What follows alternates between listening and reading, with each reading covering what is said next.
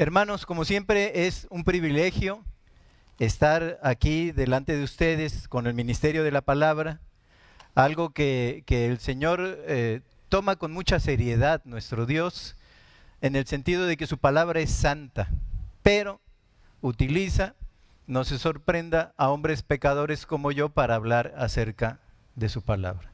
Así es que haciendo esta, esta sana aclaración, bueno, vamos a, abrir nuestras Biblias en el libro de Hechos de los Apóstoles, capítulo 25, y vamos a leer todo el capítulo 25, pero lo vamos a hacer alternadamente, es decir, yo leo el 1, ustedes el 2, y ahí nos vamos alternadamente leyendo para poder ver la lección del día de hoy, que es básicamente el juicio del apóstol Pablo ante Porcio Festo. Pero dice Hechos 25, versículo 1.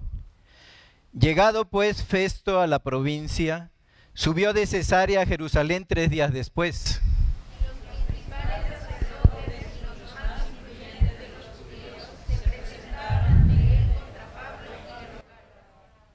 pidiendo contra él como gracia que se le hiciese traer a Jerusalén, preparando ellos una celada para matarle en el camino.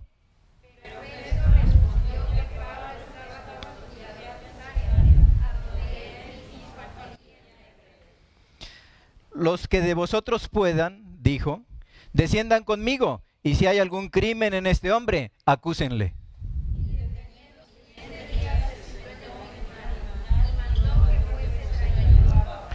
Cuando éste llegó, lo rodearon los judíos que habían venido de Jerusalén, presentando contra él muchas y graves acusaciones, las cuales no podían probar.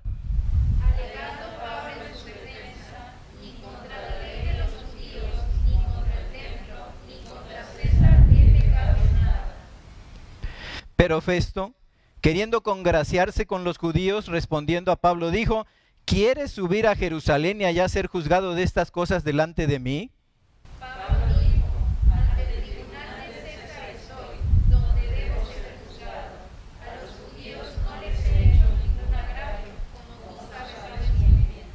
Porque si algún agravio o cosa alguna digna de muerte he hecho, no rehuso morir.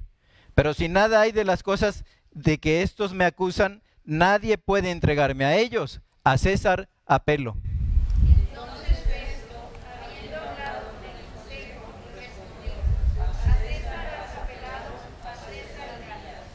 Pasados algunos días, el rey Agripa y Berenice vinieron a Cesarea para saludar a Festo.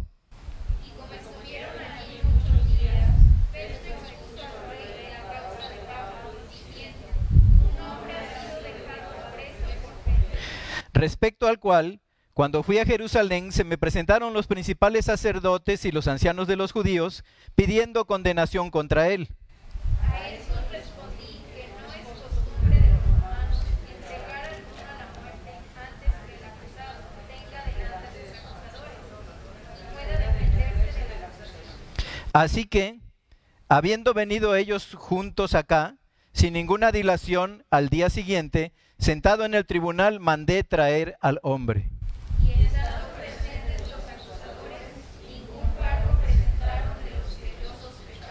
sino que tenían contra él ciertas cuestiones acerca de su religión y de un cierto Jesús ya muerto al que Pablo, el que Pablo afirma estar vivo.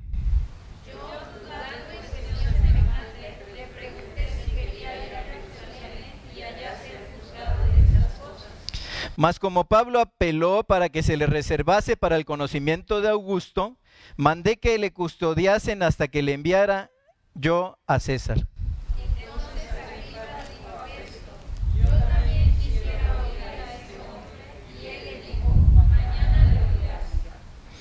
Al otro día, viniendo Agripa y Berenice con mucha pompa y entrando en la audiencia con los tribunos y principales hombres de la ciudad, por mandato de Festo, fue traído Pablo. Entonces Festo dijo, Rey Agripa y todos los varones que estáis aquí juntos con nosotros, aquí tenéis a este hombre, respecto del cual toda la multitud de los judíos me ha demandado en Jerusalén y aquí, dando voces que no debe vivir más. Pero yo, hallando que ninguna cosa digna de muerte ha hecho, y como él mismo apeló a Augusto, he determinado enviarle a él. Como no tengo cosa cierta que escribir a Señor, le he traído ante vosotros, y mayormente a ti, rey Agripa, para que después de examinarle tenga yo que escribir. Todos, porque me parece fuera de razón enviar un preso y no informar de los cargos que haya en su contra. Dios y Padre, te damos gracias en esta hora.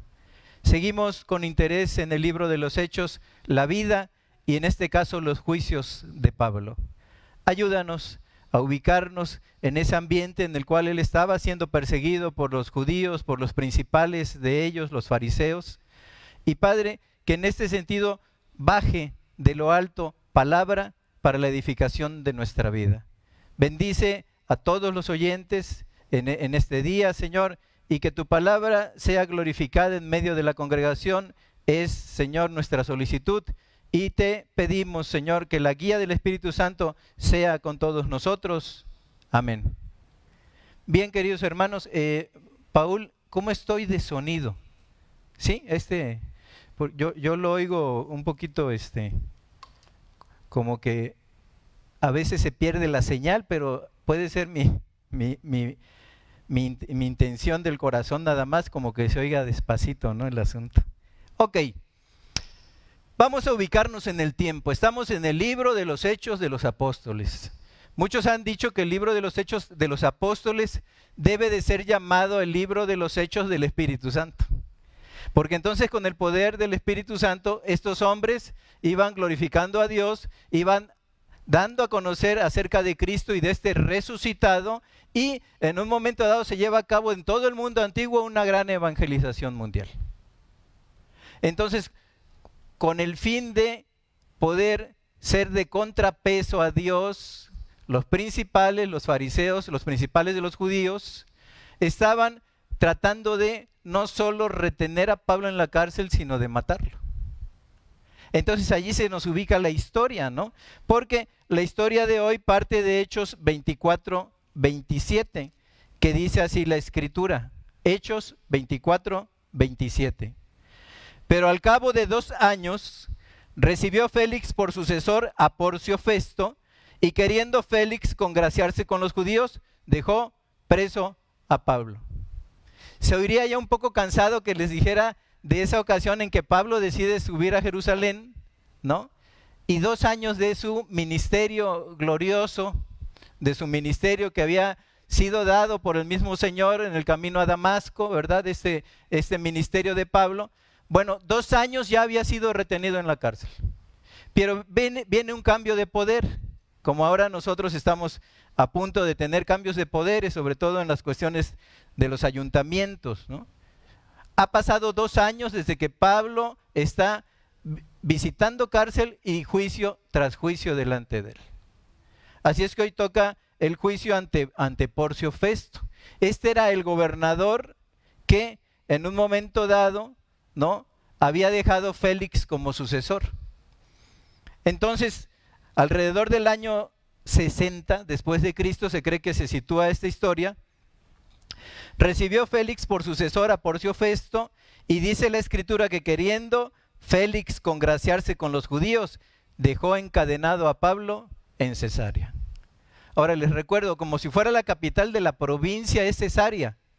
Los, judíos querían llevárselo a Jerusalén, no era capital de provincia de Jerusalén, pero sí era la capital, se podría decir, judía Jerusalén pero por encima de, esa capital judía estaba en el gobierno civil el gobierno de Cesarea, del cual estaba tomando posesión en este momento, después de dos años de cárcel de Pablo, Porcio Festo. Entonces llega como gobernador. Y a partir de Hechos, capítulo 25, verso 1, llegando pues Festo a la provincia, subió de Cesarea a Jerusalén tres días después. Vemos al apóstol Pablo en el juicio ante Festo. Dicen los versículos 2 y 3, y los principales sacerdotes y los más influyentes de los judíos se presentaron ante él contra Pablo y le rogaron, pidiendo contra él como gracia que le hiciese traer a Jerusalén preparando ellos una celada para matarle en el camino. Informa versículos 2 y 3 que los principales sacerdotes y gente muy influyente de entre los judíos se presentaron delante de Porcio Festo contra Pablo pidiendo un favor político. Es decir, oye, si quieres quedar bien con nosotros, te vamos a pedir un favor político, ¿no? Haz traer a Pablo a Jerusalén y a pesar de que nosotros vemos que este hombre ha pasado dos años ya en prisión, yendo de juicio ante juicio, el hecho de querer matarle, los judíos principales, no había cesado. Querían matarle como el primer día que lo tomaron en Jerusalén en el templo. Entonces, en este, en este sentido, ¿verdad? El favor era los, los, los líderes judíos que pensaban y procuraban matar a Pablo, le dicen a Porcio Festo, mándalo a Jerusalén, allá lo queremos juzgar. Pero no, le iban a tender una celada por el camino, ¿no? Y en este sentido lo que procuraban era matar a Pablo, que no llegara nunca al juicio de Jerusalén. Esto lo sabía Pablo, esto lo sabía Félix cuando fue gobernador, y en este sentido muy probablemente le pasó la historia y la noticia de Pablo a Porcio Festo. Entonces, en este sentido, ¿verdad? Festo no consiente en regresar a Pablo a Jerusalén, y dice el versículo 6, venido a Cesarea, y deteniéndose entre ellos no más de ocho o diez días, venido a Cesarea, al siguiente día se sentó en el tribunal y mandó que fuese traído Pablo. Este nuevo gobernador se sienta en el tribunal, manda a traer a Pablo a su presencia, ¿verdad? Y cuando Pablo llega, en el versículo 7 dice, cuando éste llegó, lo rodearon los judíos que habían venido de Jerusalén presentando contra él muchas y graves acusaciones, las cuales no podían probar. Pablo se le da el uso de la voz, él se para lentamente de su lugar y con rostro sereno, pero con voz adecuada para el caso, establece su defensa. Se pone de pie y establece básicamente su defensa en tres puntos principales. Y es como si este hacedor de tiendas, Pablo, ante un público hostil, anclara sobre tres estacas la tienda de su testimonio. Porque dice el versículo 8, y alegando Pablo en su defensa, ni contra la ley de los judíos, ni contra el templo, ni contra César he pecado en nada. Entonces, en este sentido, dice, no he pecado, primer lugar, dice Pablo, contra la ley de los judíos. Alega el apóstol, ¿no? Esa es la respuesta o su respuesta a las repetidas alegaciones de que apartaba a los judíos de las costumbres y preceptos de sus padres. Pero era una acusación que ya se venía haciendo costumbre, ¿no? Porque Hechos 21, 28 si nosotros regresamos un poquito en la escritura, unos judíos de Asia alborotaron a toda la multitud y gritaban, varones israelitas, ayúdenos. Este es el hombre, se referían a Pablo, que por todas partes enseña a todos contra el pueblo, la ley y este lugar, y además de esto, ha metido griegos en el templo y ha profanado este santo lugar.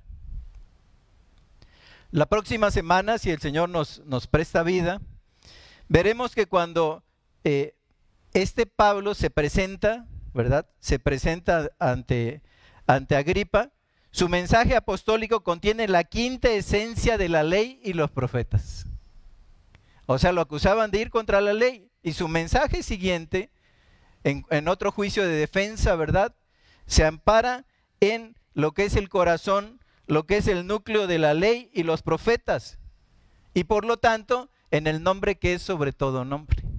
Si su núcleo, todo lo que escribieron en la ley y todo lo que escribieron los, los profetas prefiguraban a Cristo. Y por lo tanto Pablo termina su mensaje en el nombre que es sobre todo nombre.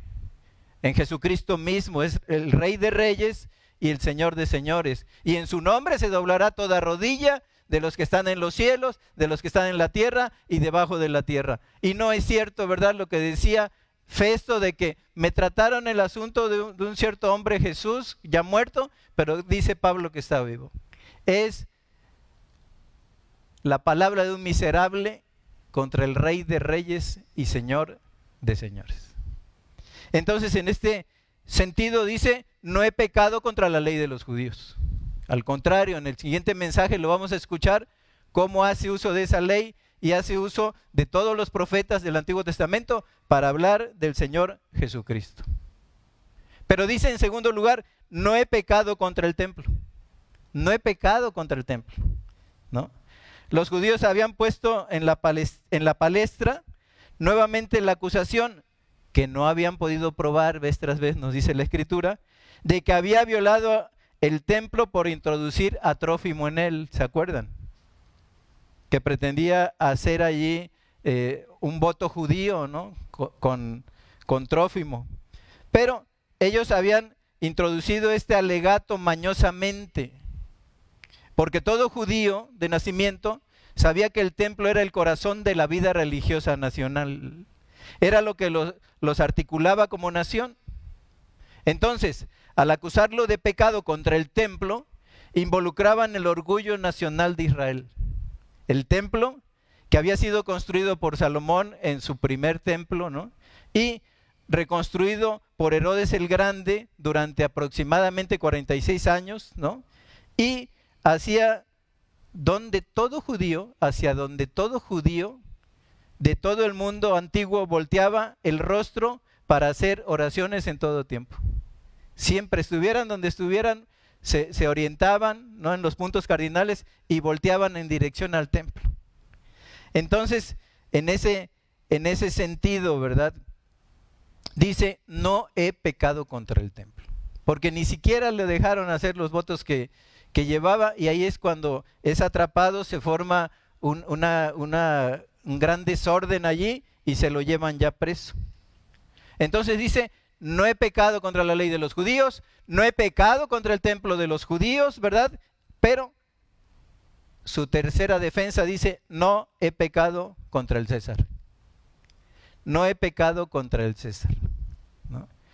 Y aquí en este sentido el César es como el Kaiser, ¿no?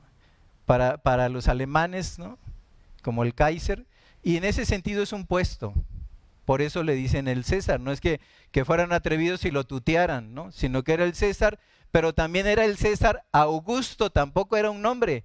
Quiere decir el máximo o el más grande de los Césares que han existido, ¿no?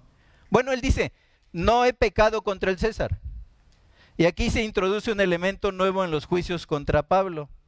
Porque, como sucedió en el caso del mismo Señor Jesucristo, los judíos con ánimo de predisponer a los romanos en contra del preso Pablo, alegaban ofensas contra el imperio. O sea, lo que estaban alegando en realidad era la incompatibilidad del reino de los cristianos con el imperio del César. Por eso un día el Señor Jesucristo dijo, mi reino no es de este mundo. Por lo tanto, no voy a ir a votaciones, no voy a ser elegido. He sido enviado por el Padre con una misión especial. Y lo que estaban diciendo es que de por sí, en el quehacer de los cristianos, vemos que el reino que ellos anuncian, el reino de los cielos, es incompatible con el imperio del César. Dice Marcos, Lucas, perdón, 23.2, Lucas 23.2. Y comenzaron a acusarle diciendo, a este hemos hallado que pervierte a la nación y que prohíbe dar tributo al César, diciendo que él mismo es el Cristo, un rey. La misma acusación. Acuérdense, nunca el discípulo va a ser más que su maestro. Entonces, en este sentido, al Señor mismo, a Jesucristo, le dijeron, ¿verdad? Prohíbe dar tributo al César diciendo que él mismo es el Cristo, un rey, un ungido. Juan 19, 2 y 3. Juan 19, 2 y 3. Dice, y los soldados entretejieron una corona de espinas y la pusieron sobre su cabeza y le vistieron con el manto de púrpura, el manto de un rey. Y le decían, salve rey de los judíos, y le pegaban bofetadas al Rey eterno. Hechos 17, 6 y 7. Ya aquí volvemos a Pablo. Dice, pero no hallándolos, trajeron a Jasón y algunos hermanos ante las autoridades de la ciudad, gritando, estos que trastornan el mundo entero también han venido acá, a los cuales Jasón ha recibido, y todos estos contravienen los decretos de César, diciendo que hay otro rey, Jesús. Claro que era cierto, pero a ellos no les gustaba, porque se consideraba que el César Augusto era una deidad. Entonces había una, una deidad superior, el único y sabio Dios, también había sido proclamado rey, como ha sido proclamado rey en nuestros corazones una vez que nosotros le, le recibimos a Él en nuestros corazones como nuestro Salvador y como nuestro Señor. Así es que en este, en este sentido, ¿verdad? En este sentido, nosotros vemos que cuando le hacen la acusación de que estaba actuando en contra del César, es probable que se pasaran de listos.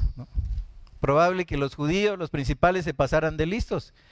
Porque al añadir, como fue en el caso de Jesús, al añadir un cargo político a los demás que eran religiosos, entonces de esta manera acusándolo de sedición a Pablo, sin querer imposibilitaron el paso de la causa a su propia jurisdicción, es decir, ya entonces ellos ya lo están declarando en una cuestión civil, ¿no? que está, lo están acusando de sedición.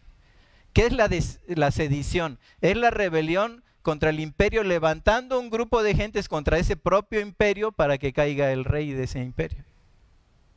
Eso es la sedición. Eso es la sedición. Cuando crucificaron a Jesús, en medio de dos ladrones, a los ladrones se les había acusado de sedición y al Señor mismo, que tenía un imperio que iba contra los más altos intereses del César. Entonces les digo, meten una causa, eh, se podría decir una causa eh, social, pero una causa que ya era digno entonces como un reo de justicia. Entonces, imposibilita, imposibilitan el paso de la causa a su propia jurisdicción, ya que Pablo era ciudadano romano, nosotros lo conocemos como Saulo de Tarso. Una de las ciudades más cultas del imperio romano era Tarso, donde había nacido Pablo. Y cuando él dice apelo al César, le hicieron caso porque era un ciudadano romano, pero también un judío de nacimiento. Entonces, cuando él dice, ¿verdad?, que apelaba al César, ya se imposibilita la posibilidad de que vaya a Jerusalén, porque cuando él dice que quiere estar ante el tribunal de César, ya sea allí mismo en Cesarea, que por eso se llamaba Cesarea así, por el César, ¿no? La ciudad del César, Cesarea. Ya fuera en Cesarea o en Roma, según manifiesta Pablo en Hechos 25:10, dice así la escritura. Pablo dijo, ante el tribunal de César estoy, donde debo ser juzgado. A los judíos no les he hecho ningún agravio, como tú sabes muy bien. Entonces ya vuelven la cuestión judicial y al judicializarla, lo que están diciendo es que ya no lo podían regresar a Jerusalén de ninguna manera, porque allí era donde se arreglaban en Jerusalén los aspectos religiosos de los problemas que existían entre los judíos y sobre él tendría que dictar el sumo sacerdote. Entonces cuando dicen que ofendía al César, ellos mismos lo sacan ya de cualquier jurisdicción judía, porque ya no lo podían regresar a Roma como ciudadano romano. Ahora, y aquí entramos en el campo ya de la aplicación a nuestras vidas de esta enseñanza. Dice el mismo Pablo, ni contra la ley de los judíos, ni contra el templo, ni contra el César he pecado en nada. Ahora, ¿qué me enseña a mí? ¿Qué te enseña a ti esta defensa de Pablo? Primera cosa, primera cosa, queridos hermanos, hermanas. Primera cosa, que el Evangelio de Dios no es eficaz hasta que los principios y la doctrina no cambien mi vida. Primera cosa, el, Evangelio no es eficaz hasta que la doctrina de Cristo no cambie mi vida completamente. No cambie mi vida en el sentido de mi adoración, no cambie mi vida en el sentido de mis búsquedas, no cambie mi vida en el sentido de las amistades, o no cambie mi vida en las cuestiones del trabajo diario que se hacen, en el cual podemos pasar, ¿verdad?, desapercibidos como cristianos si no hay un cambio que se note de la gente. Se note delante de la gente, ¿no? Entonces, el evangelio no es eficaz hasta que los principios y la doctrina no cambien mi vida. Primera enseñanza de Pablo. Porque dice, ni contra la ley, ni contra el templo, ni contra el César yo he ido. Era un ciudadano modelo, Pablo. Esto había hecho Cristo en su vida. Lo había convertido en un ciudadano que daba buen testimonio de Cristo porque dice que no podían probarle las acusaciones. Y eran amigos serios, influyentes los que tenía allí, ni aun con todo su dinero y sus influencias podían probarle acusación alguna de Pablo que haya ofendido la ley de los judíos o que haya ofendido el templo o que haya ofendido al César. ¿Por qué digo esto? Dice Romanos 1.16. Romanos 1.16. Porque el Evangelio es poder de Dios para salvación. A los judíos primeramente y también a los griegos. Entonces, en este sentido, quedémonos con estas palabras. El Evangelio es poder de Dios para salvación en mi vida. El testimonio que presenta Pablo es como si estuviera escrito en su mente en grandes letras Romanos 12, 18. Dice Romanos 12, 18. Si es posible, en cuanto dependa de ustedes, estén en paz con todos los hombres. Si es posible, en cuanto dependa de nosotros, estemos en paz con todos los hombres. Al que me ha acusado, estate en paz allí al que ha maltratado, ¿verdad? Al que ha dejado en un momento dado la, familia, la relación, el matrimonio, estar en paz con ellos, manda Cristo. Entonces, como, grandes letras doradas en la mente de Pablo nos dice o, o nos hace pensar en lo mismo que nos dice en Romanos 12, 18. Si es posible, en cuanto dependa de ustedes, estén en paz con todos los hombres, con todos. Sean amigos, sean enemigos o no sean muy amigos, hay que estar en paz con todos los hombres. Esta es la transformación que da el Evangelio a la vida de la persona. La transformación que da Cristo, su sangre preciosa, en la vida de la persona. En cuanto dependa de nosotros, debemos estar en paz con todos los hombres. Hermanos, hermanas, la buena reputación y la limpia conciencia vienen como resultado de andar con Jesús. Y puede ayudarnos a permanecer no solo libres de culpa delante de Dios, sino también libres de reproches delante del mundo. Ser hombres irreprensibles en el nombre del Señor.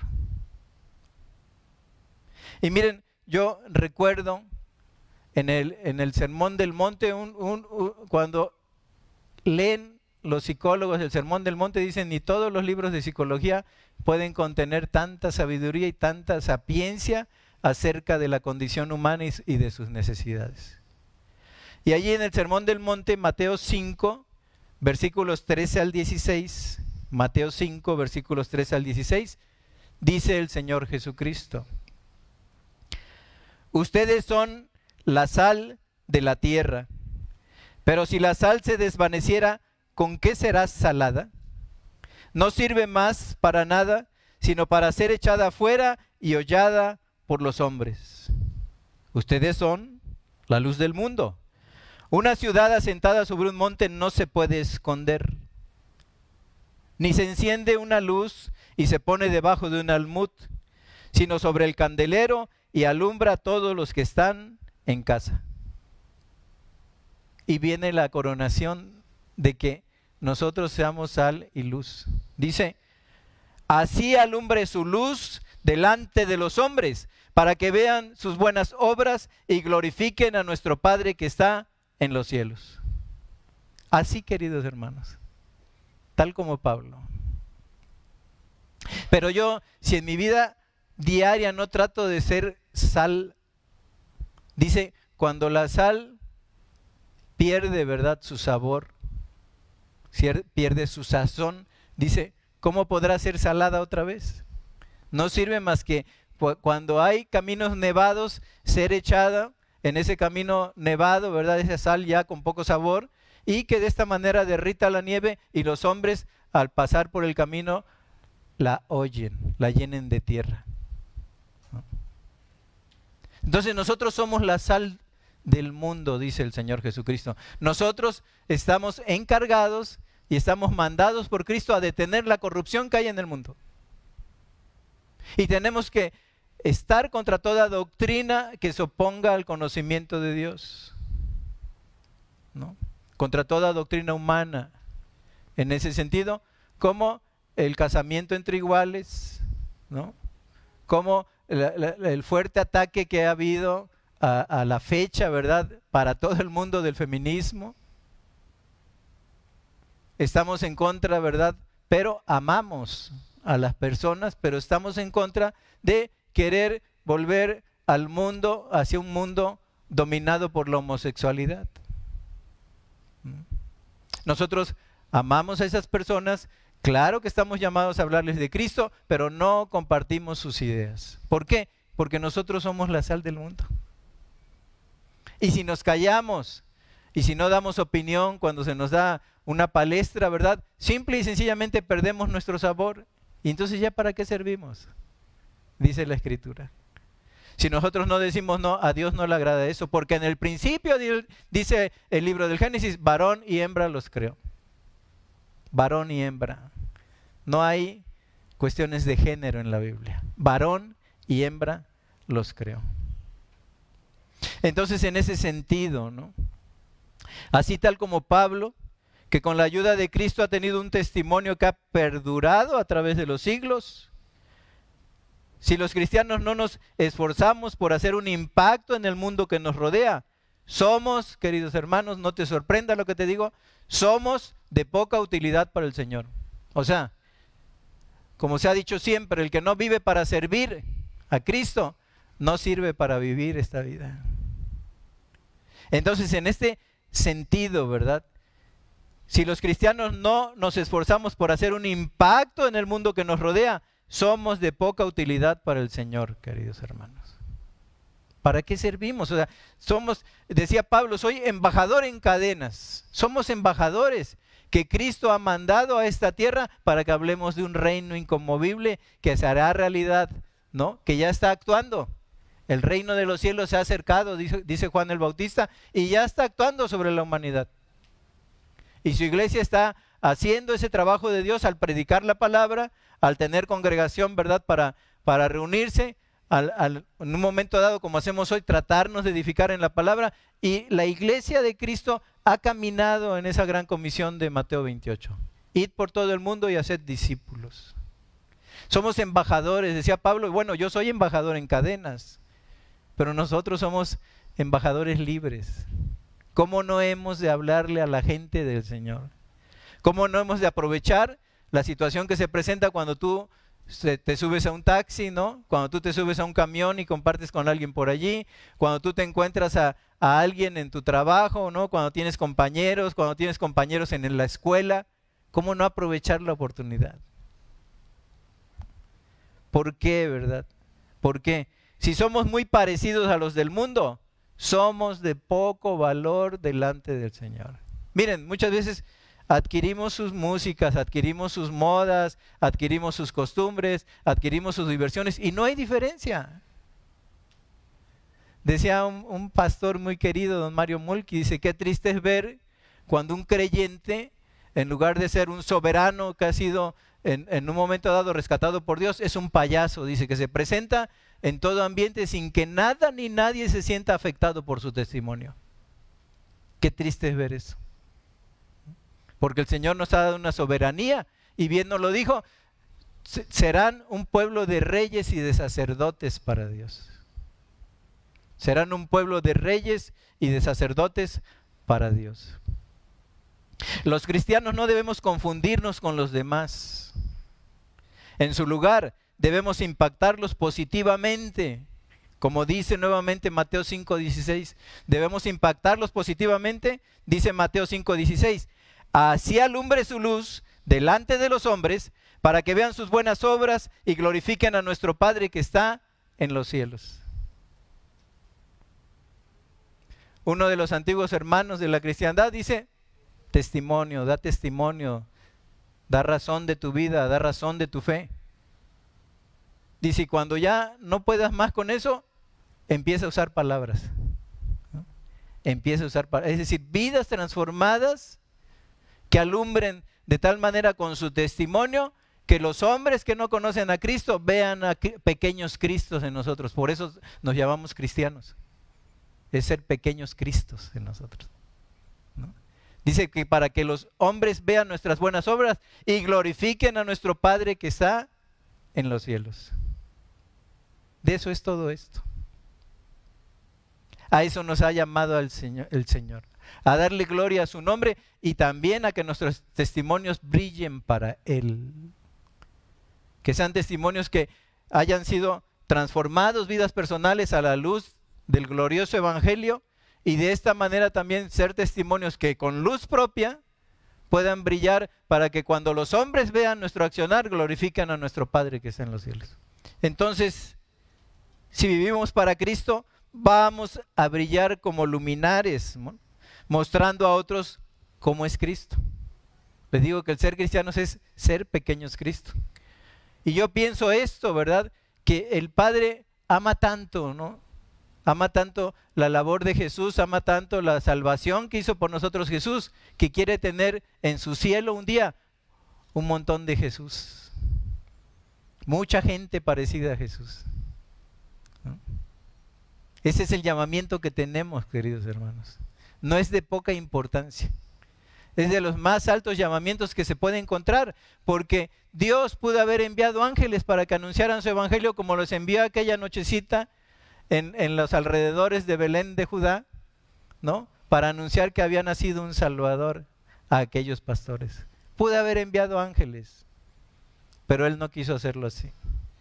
Id por todo el mundo, dice, y predicad el Evangelio. Nos escogió a nosotros para que lleváramos su santo Evangelio a toda criatura. Alguien ha dicho que si esta generación, esta generación, se pusiera a dar testimonio de Cristo, el mundo actual sería convertido a Cristo. Se hallaría convertido a Cristo. Si cada uno de nosotros hiciéramos por ganar un alma, ¿verdad? Entonces, en ese sentido, queridos hermanos, quiero finalizar este sermón para decirles y rogarles que con la ayuda de Cristo seamos un faro de la verdad. No escondamos nuestra luz del resto del mundo. Y que el día que estemos delante de Él podamos oír, oír bien buen siervo fiel, en lo poco has sido fiel, en lo mucho te pondré. Así alumbre su luz delante de los hombres para que vean sus buenas obras y glorifiquen a nuestro Padre que está en los cielos. Padre, te damos gracias. Vemos el testimonio de Pablo, Señor, anclado sobre una libertad de conciencia en medio de ese mundo feroz de persecución en el que estaba viviendo, anclando en libertad de conciencia, ni contra la ley, ni contra el templo, ni contra el César he pecado yo, Señor. En ese sentido, que ese ejemplo baje a nuestra vida, el ejemplo de Cristo y de su vida gloriosa, baje a nuestra vida para que seamos, como nosotros gustamos de llamarnos, pequeños Cristos.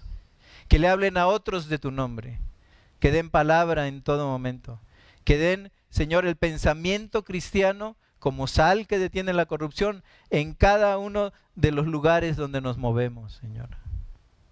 Permite eso en nosotros, que así alumbre nuestro conocimiento, para que los hombres vean nuestras buenas obras y glorifiquen a nuestro Padre que está en los cielos. Bendice a todos los oyentes, bendice a esta congregación, Señor, y al salir de este lugar, llévanos con tu cuidado hermoso, Señor, con tu cuidado poderoso, para que lleguemos bien a nuestro destino y a nuestras casas. Te lo pedimos en el nombre de Jesús. Amén. Muy buenas tardes, el Señor les bendiga.